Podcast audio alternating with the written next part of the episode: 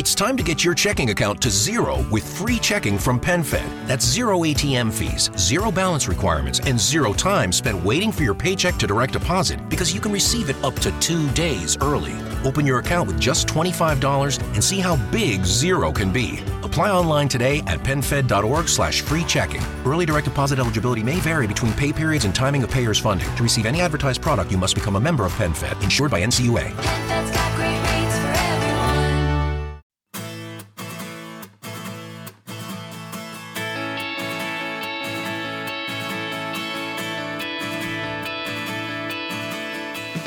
Bienvenido a Eureka, un podcast de Milcar FM sobre innovación, productos y curiosidades sobre los mismos. Mi nombre es Fran Molina y si me lo permites, estaré encantado de poder compartir contigo este espacio de entretenimiento y aprendizaje.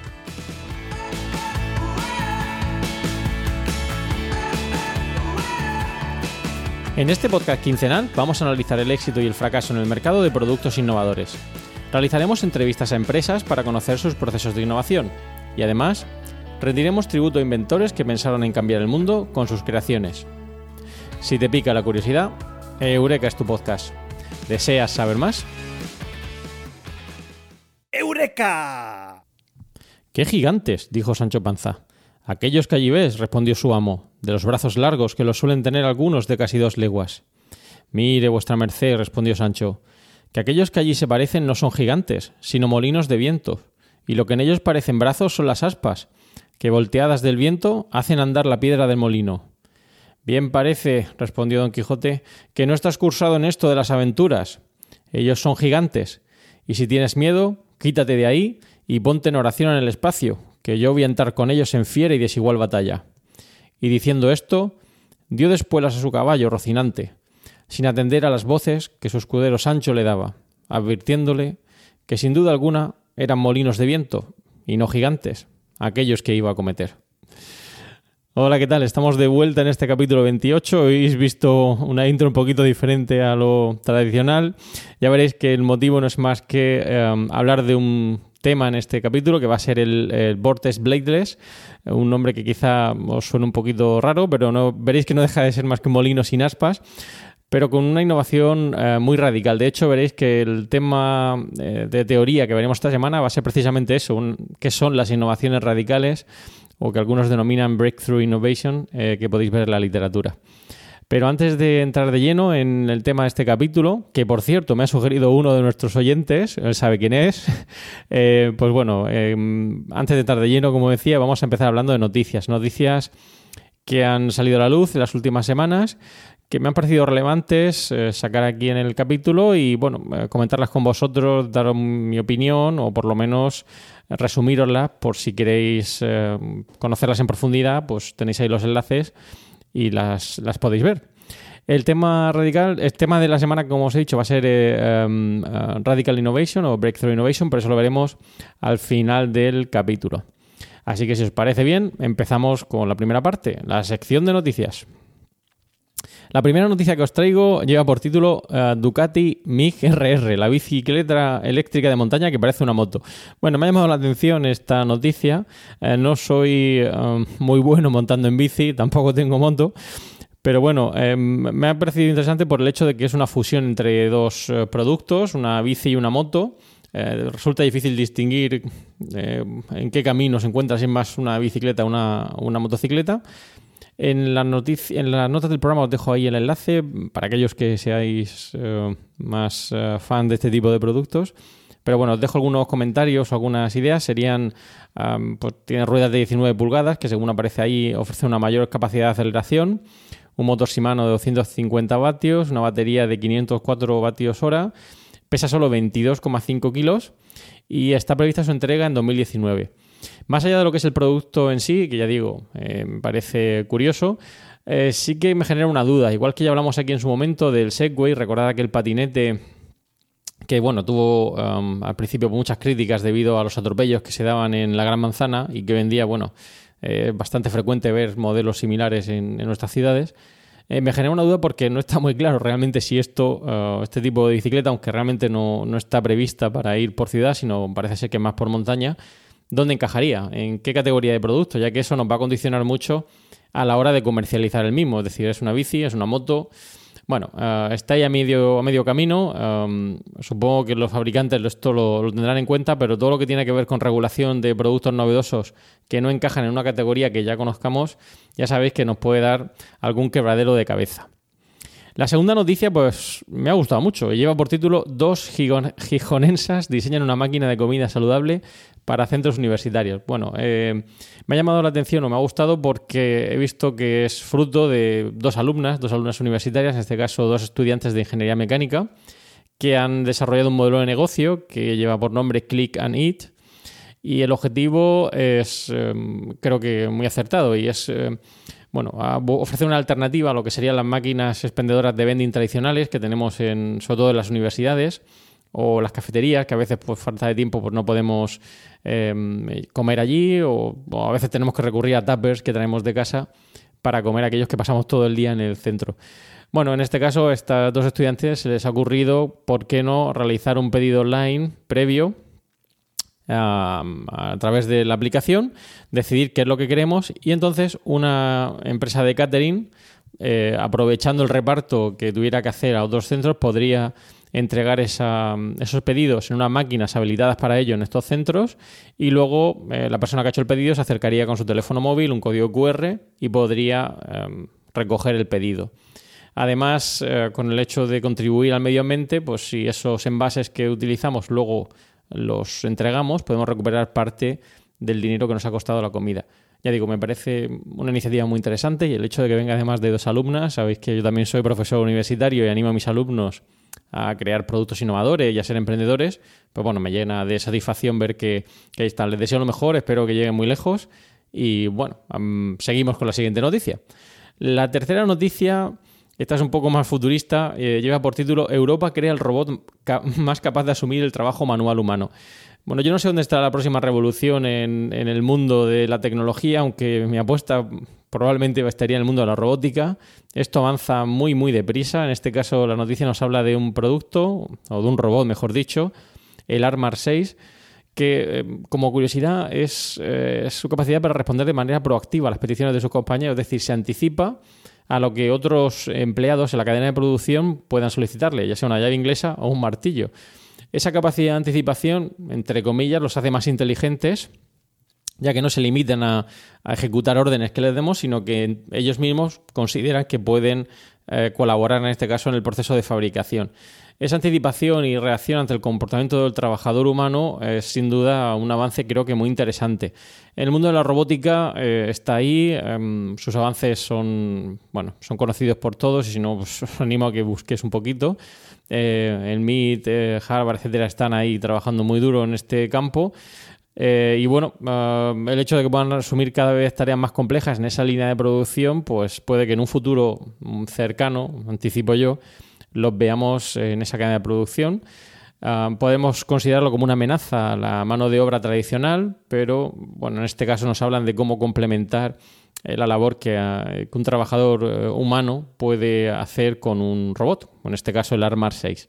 Bueno, os animo a que sigáis leyendo cosas sobre robótica y si no, pues que empecéis a hacerlo, ya que creo que esto va a estar en el día a día más pronto que tarde. Y la última noticia que os traigo también me ha gustado mucho y lleva por título Visión 360 al elegir sitio en el avión. Realidad virtual para, para, entrenar a sus tripulantes. Bueno, me encanta porque esta empresa que, que, lo que ha hecho ha sido, es una empresa, una startup extremeña, lo que ha hecho ha sido crear un software que permite eh, ver con una visión 360 grados eh, la elección del asiento. Supongo que más de uno os habréis visto en esa situación de tener que elegir el asiento en un avión y no saber cuál es el mejor asiento. Quizá alguno esté más preocupado sobre los posibles accidentes. Sabéis que hay incluso, si no os lo digo yo, hay análisis sobre la probabilidad de eh, sobrevivir en función del sitio donde eh, ocupes en, el avión, en función de tu asiento. Luego hay algunos, como un servidor, que siempre vamos buscando asientos en salida de emergencia para uh, poder sentarnos, ya que soy bastante alto. Eh, algún día voy que poner una foto mía en algún sitio para que mis seguidores sepáis cómo soy, pero soy muy alto y el hecho de elegir asiento para mí es un requisito fundamental para poder viajar en avión. Y si lo pensáis, o aquellos que hayáis viajado en avión, si realizáis un poquito de memoria, veréis que a la hora de elegir el asiento, toda esa visualización de elección de asientos se limita a una visión en dos dimensiones.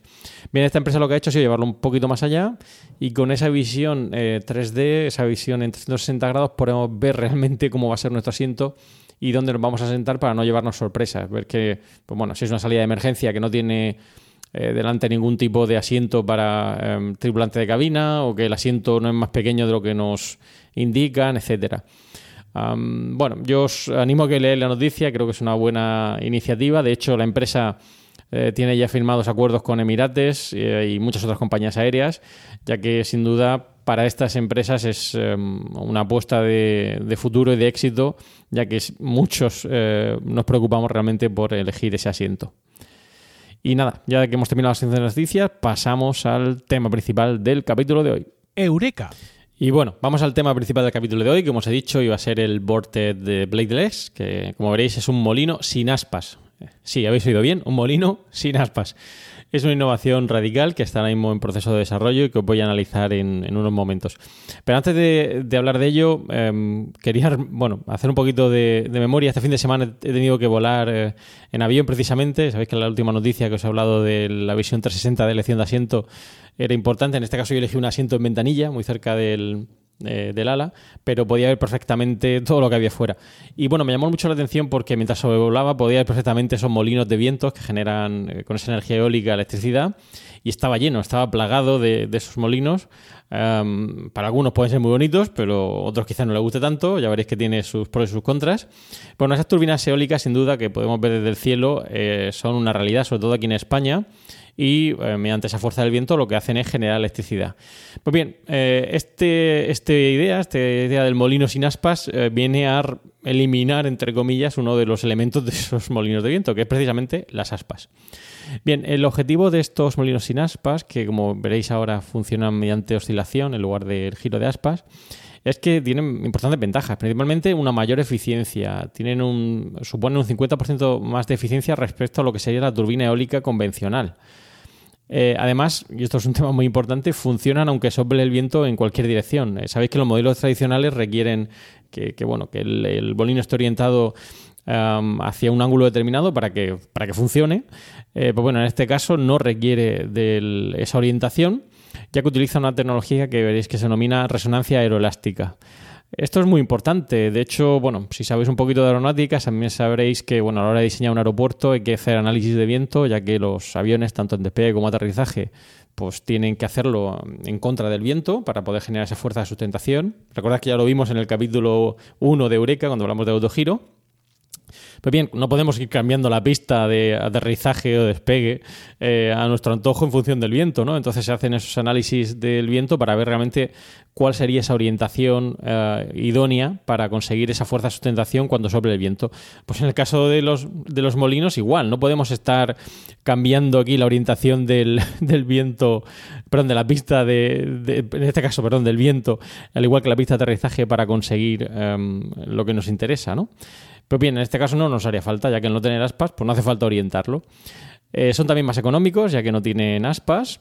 Eh, además, pueden instalarse, y esto también es interesante, mucho más junto que los aerogeneradores convencionales. Si habéis visto estas turbinas eólicas, veréis que tienen que estar más o menos separadas, ya que si tienen que girar esas aspas, que tienen unas dimensiones muy, muy considerables. Si habéis visto alguna cuando habéis ido por carretera, que las Here in Key West, we were out before it was in. In this open and inclusive paradise, you can be yourself, make new friends, and savor our live and let live vibe. With LGBTQ plus friendly accommodations, our legendary nightlife, and year round activities and events, it's always a good time to come as you are. Key West, close to perfect, far from normal. tienen que transportar son muy grandes, eh, eh, son, tienen unas dimensiones muy importantes. Eh, otro tema importante, otra ventaja fundamental es que tienen una menor contaminación acústica al no tener aspa. Esto también es algo a considerar. Muchas veces obviamos o olvidamos el tema de la contaminación acústica. En este caso es importante. Si en lugar de un- eh, una turbina eólica tenemos un montón de turbinas eólicas, la contaminación acústica puede ser importante. Tiene también un menor impacto medioambiental. Esto también es importante. eh, en este caso no habría problemas a la hora de el daño que podrían eh, ejercer en, las aves eh, con el, al no tener aspas. Y además no utiliza no, no requiere de lubricantes. No hay partes o engranajes al igual que las turbinas eólicas y eso hace bueno al no tener, tener menos lubricantes pues bueno tenemos una menor contaminación. Permite un diseño modular y se puede combinar con paneles solares y bueno en general como veis eh, son muchísimas las ventajas que ofrece este eh, Bladeless, este molino sin aspas, para generar electricidad. Pues bien, vamos a ir un poquito la historia, ¿no? ¿De dónde surge este producto? Bueno, el inventor es eh, David Yanez. Eh, su idea, tal y como aparece aquí en, la página principal del artículo y alguna noticia más que os pongo, proviene de un vídeo eh, que vio del derrumbamiento del puesto de Tacoma Narrows en 1940. Es un vídeo que probablemente hayáis visto en más de una ocasión. Um, y es bastante llamativo ver cómo oscila, eh, cómo se mueve ese, ese puente hasta que finalmente pues, se, cae. ¿no? Lo, que hizo ver, lo que hizo este inventor fue ver que ese viento que impactaba en el puente eh, pues generaba una energía, una, energía importante que finalmente pues, eh, lo derribó. ¿no? Pensó que además que esa energía podía utilizarse para generar electricidad y de ahí es donde surge la idea de su producto, del Vortex Blazeless. Eso le lleva a fundar una pyme junto con Raúl Martín en 2012 y bueno, ha tenido financiación pública tanto del CDTI como de programas europeos como H2020 y colaboran hoy en día pues, con Harvard y el, y MIT. Um, ya digo, es um, una muy buena idea de negocio. Vamos a ver cómo funciona. No soy experto, no soy ingeniero, pero más o menos, por lo que he podido averiguar, os hago un resumen para ver si puedo más o menos explicaros cómo funciona esto. Eh, la idea del funcionamiento de este Vortex Bladeless o molino sin aspas es capturar energía por medio de esa, de esa oscilación. Eh, lo que hace es que el, viento uh, genera oscilación en el cuerpo del molino. Eso genera unos remolinos. Eh, de hecho, en el, vídeo que veréis en la página del fabricante os explican perfectamente cómo se generan esos remolinos y esos remolinos lo que hace el Vortex Blazes es utilizarlos para generar electricidad. De esta forma no tenemos aspas girando, sino que simplemente, por decirlo de alguna manera, la parte superior del eh, molino oscilaría, ¿no? como si fuera un péndulo pero con movimientos más cortos y eso genera esos remolinos que luego se traducen en, electricidad. Eh, en realidad son dos partes, una parte superior que es la que oscilaría, la parte superior del mástil, y la parte inferior es la que tendría el alternador que generaría la electricidad. Una vez hecho esto, bueno, el proceso más o menos es similar a lo que sería la energía eólica, la mayor revolución aquí sería el eliminar las aspas del proceso. Eh, otro aspecto importante es que además la energía que se vaya a generar obviamente crece exponencialmente con la altura del cubo. Cuanto más alto sea, pues eh, más energía podríamos generar.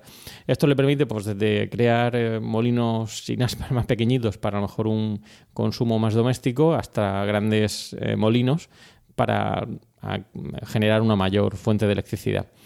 Todavía no está en venta, las primeras versiones parece que van a empezar a probarse en 2019. Eh, supongo que no es un desarrollo fácil, tiene un montón de colaboradores, eh, tanto aquí en España como en el extranjero, para poder hacer este molino una realidad.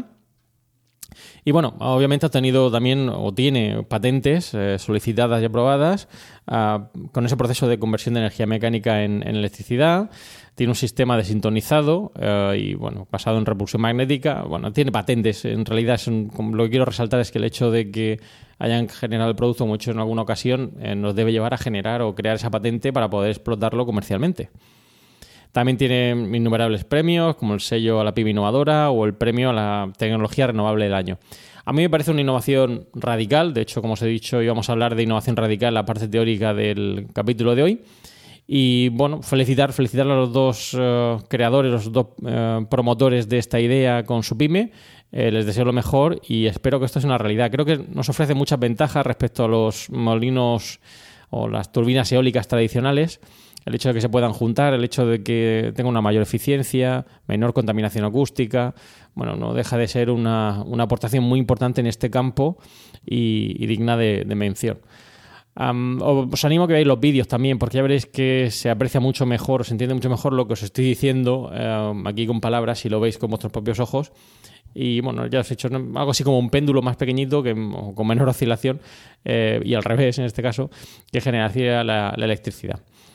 Y ya que hablamos de molinos, si os parece, pues vamos a hacer un poquito de recapitulación, vamos a hablar un poquito de los molinos. En este caso vamos a ver la historia del molino, del molino de viento, dónde procede, cuáles han sido sus uh, aplicaciones, um, y cuál ha sido su evolución a lo largo de los años. Eh, la función de un molino de viento mm, es muy variada, desde moler el grano, accionar sierras mecánicas, subir materiales en minería, bombear agua, fabricar papel. Eh, se ha utilizado para muchísimos um, usos y mi objetivo bueno, es hacer un pequeño resumen, obviamente necesitaríamos muchísimo más que un capítulo para hablar de ello, de lo que es el molino de viento.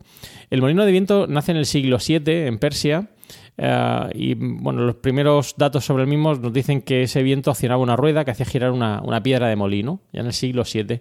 Más tarde, en el siglo XII, eh, el molino de viento llega a Europa, eh, de hecho en Francia en 1180.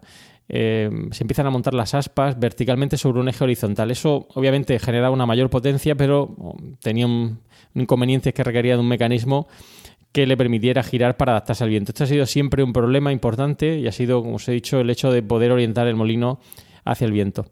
A finales del siglo XII eh, se, surge el molino de poste, donde toda la estructura eh, se monta sobre un poste robusto con vigas y mediante una palanca se podía hacer girar el molino hacia el viento. ¿Veis? Si os dais cuenta, siempre necesitábamos girar ese molino para que las aspas obviamente giraran ah, tal y como deseamos. Eh, siguiendo con esta idea, en el siglo XV eh, aparece el molino de techo giratorio. En este caso, lo que hacían eh, o lo que se inventó fue em, conseguir que todo el techo del molino girara para orientarse hacia el viento. Es decir, la parte baja del molino se quedaba en su sitio y la parte superior giraba para orientarse em, hacia el viento para que esas aspas pudieran recibir el mismo. Además, se le podía dar más altura que al molino de poste y supuso pues, un avance muy importante.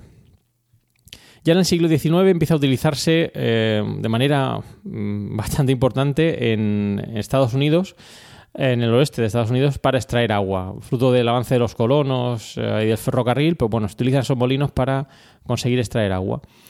Y es en 1930 cuando se empieza a utilizar el molino de viento para generar electricidad. De hecho, su inventor es Marcellus Jacobs, que utiliza ese molino para generar electricidad tal y como lo conoces, o sea, eh, conocemos, energía eólica. Desde entonces, bueno, ha habido muchos avances. eh, uno de ellos, como hemos hablado hoy aquí, es el Boarded Bladeless. Y, hay un auge importante en 1970 debido sobre todo al aumento del precio del petróleo y del carbón, que bueno, que hace eh, orientar un poquito las necesidades o el interés hacia una se- serie de energías alternativas, como es la energía eólica, que nos hiciera eh, prescindir de esos combustibles eh, fósiles. Podríamos seguir hablando de los molinos. eh, creo que sería interesante hablar aquí en algún capítulo de Eureka de los molinos en el agua. Esto está tendencia muy importante en el sector. Eh, la capacidad de montar parques eólicos en, en el agua eh, y generar también energía eléctrica. Eh, creo que para eso me traería aquí a una persona que sabe mucho de, de este tipo de molinos. De hecho, ha hecho su trabajo de máster sobre ello y bueno, si os parece interesante, pues me lo traeré aquí para que, para que os hable de cómo funciona realmente esto con conceptos más técnicos para aquellos que queráis eh, saber un poquito más. Y bueno, siempre me gusta, como sabéis, eh, traer una película, una película donde sea llamativo ¿no? el hecho de, estos molinos y un hecho fundamental de los eh, molinos de viento que hemos visto son las aspas, esas aspas que pueden pues, dañar a las aves, generar esa contaminación acústica. Y bueno, me ha venido a la mente una película de Misión Imposible, eh, donde Tom Cruise va en un helicóptero haciendo malabarismos, eh, evitando esas aspas, ya que es perseguido por otro helicóptero. Y bueno, no os desvelo el final para no hacer spoiler, pero bueno, viene a explicar un poquito esa idea de la dificultad para no poner tan próximos esos eh, molinos de viento, ya que necesitan espacio para que esas aspas giren y la importancia en contaminación acústica eh, que, generan ¿no? y el daño que pueden causar en este caso a las aves. Bueno, lo dejo ahí en la nota del programa para que aquellos que queráis podáis eh, ver tanto la página web como las noticias que os pongo ahí sobre el Vortex Bladeless. Bl- Bladeless.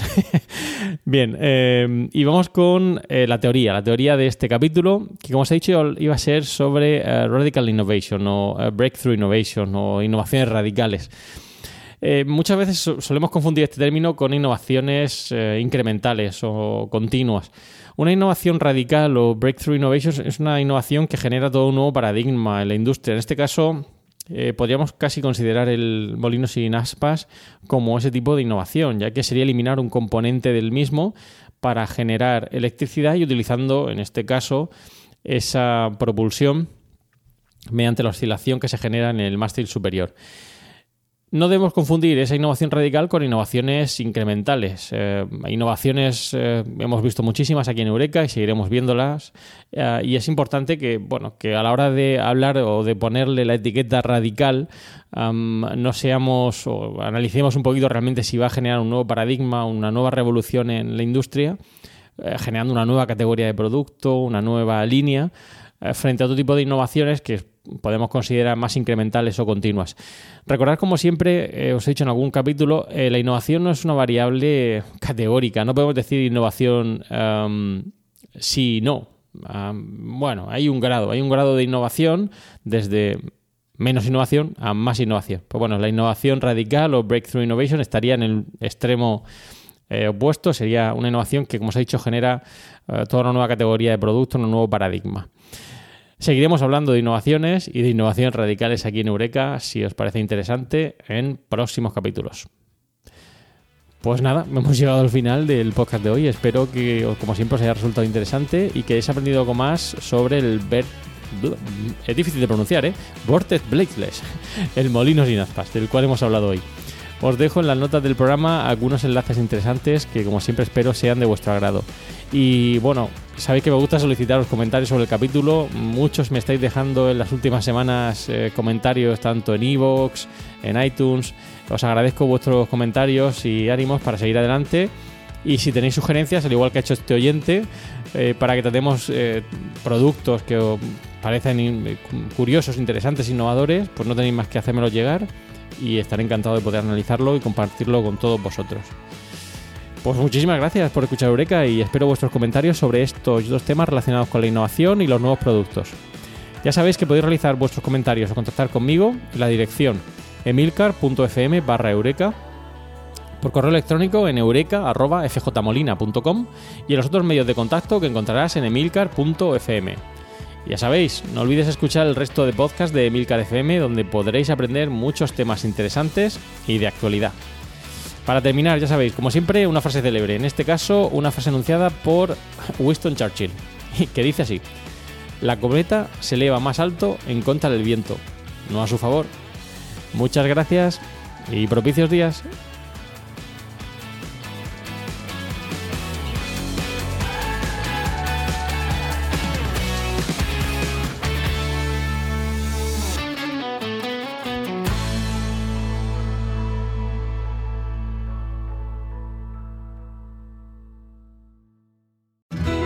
Key West, we were out before it was in.